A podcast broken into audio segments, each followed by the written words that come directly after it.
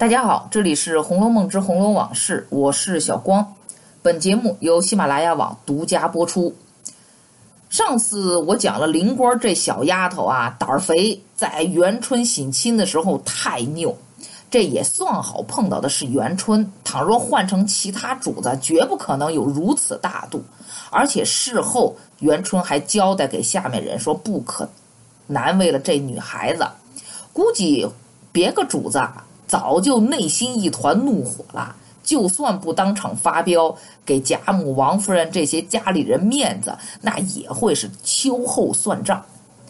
林官是十二女戏之一，第三十回通过宝玉的眼睛，有了灵官一个形象的描写，说他眉蹙春山，眼平秋水，面薄腰纤，袅袅婷婷，大有黛玉之态，而。所以宝玉会将灵官看得这么仔细，原因就是这个时候的灵官正蹲在地上用簪子写这墙字儿呢。灵官画墙不可谓不经典，不仅让宝玉觉着他有黛玉之态的外表，而且也让我们看到了灵官的痴心。地上写满了几十个墙字儿，甚至雨把衣服都打湿了，还没有察觉。这痴心程度与黛玉也是有的一拼，不相上下。那么书里面还有一个人跟黛玉很像，临风带影的晴雯，相似的性情啊，在书中表现无疑。比如说思善的时候的肆意洒脱，抄检大观园时那头发一挽，将箱子咣啷一声掀开。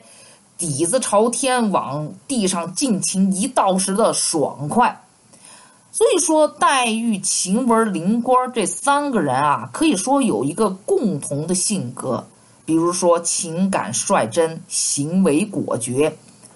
那么灵官的第一次亮相就在元春省亲之时，上期关于他的倔强说了个大概。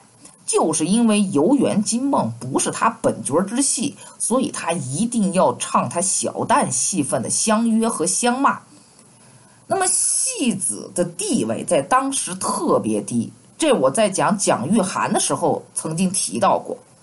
蒋玉菡呐，多大的一腕儿啊，多大的一名角啊，都被如此的对待，更甭说这小小的林官他们这帮子小戏子了。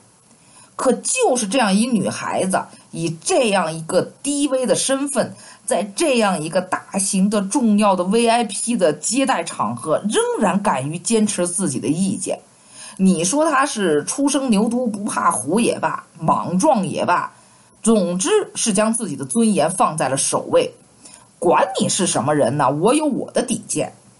这相比现在有些人成了名利呀、金钱的奴隶。在主子面前是丑态百出，要强的不知道多少倍了。那某些规矩在各个行业当中，其实已经形成了一种风气。为了什么什么什么啊，我只能如此了，就成了我们妥协的一个借口。那么在这一刻，我们除了丢失了自己的尊严之外，也忘了自己的初心。所以灵官的。这些坚持实在是令人敬佩。无论是两百多年之前，还是两百多年之后，甚至是三百多年之后、四百多年之后，只要《红楼梦》一直走下去，我相信会很多人发出共鸣。那么再看元春，虽然说贵为娘娘，但身处一个不得见人的地方，必须时时留意，步步谨慎。不能出半点错误，你想想啊，咱们看过那么多宫廷剧吧？你那身边得多少双眼睛盯着呀？就等着你犯一差错了。你一犯差错，我就踏上一只脚，我让你永世不得翻身。所以元春在宫里可以说是求助无门。再是贵妃娘娘又如何？又怎么样？一个冰冷的、看似繁华的后宫，那就是一个牢笼。一个大牢笼，天空再大再美，空气再新鲜，没有雾霾，怎么样也飞不出去。像极了三十六回十分定情物梨香院当中林官对贾强说的话：“说你们家把好好的人弄了来，关在这牢坑里，这会子又弄一个雀儿来，也偏生干这个。或许这就是元春和灵官生活当中的相似之处，孤独和形单影只。这些东西让元春打心底里面谅解和包容了这颗和他顶撞的小戏子，再加上人家灵官唱的就是好啊，的确不错呀。元春懂得欣赏，会欣赏。还记得元春的丫鬟叫什么？抱琴。可想而知，元春就是音乐这方面的专家，对于音律唱功那是相当有发言权的。正因为如此，后来元春也经常点名让林官进宫献艺，还记得吗？同样三十六回，林官不是对宝玉说吗？啊，嗓子哑了，前儿娘娘传进我们去，我还没有唱呢，对吧？还有一点就是元春没有与林官发脾气，或者说严重一点叫雷雷霆大怒，那是因为咱们这位贵妃娘娘脾气太好了。否则又如何加封贤德妃呢？一件换戏的小事，又何必在热闹而且彰显皇家威严的省亲场面上闹得不愉快？这似乎有点小题大做了，败了大家的兴致，又有什么好处嘛？只有得不偿失而已。再说了，堂堂一个皇妃与一个身份低微、年龄幼小的小戏子计较，实在也没必要。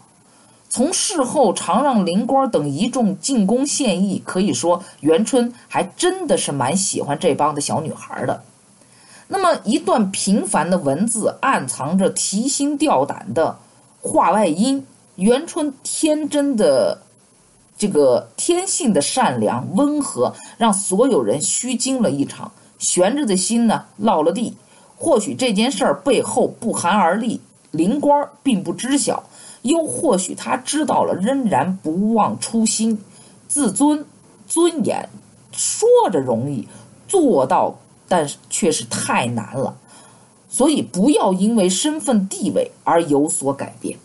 那好，那今天的《红楼梦之红楼往事》就到这里结束。我是小光，本节目由喜马拉雅网独家播出，欢迎大家下次继续收听。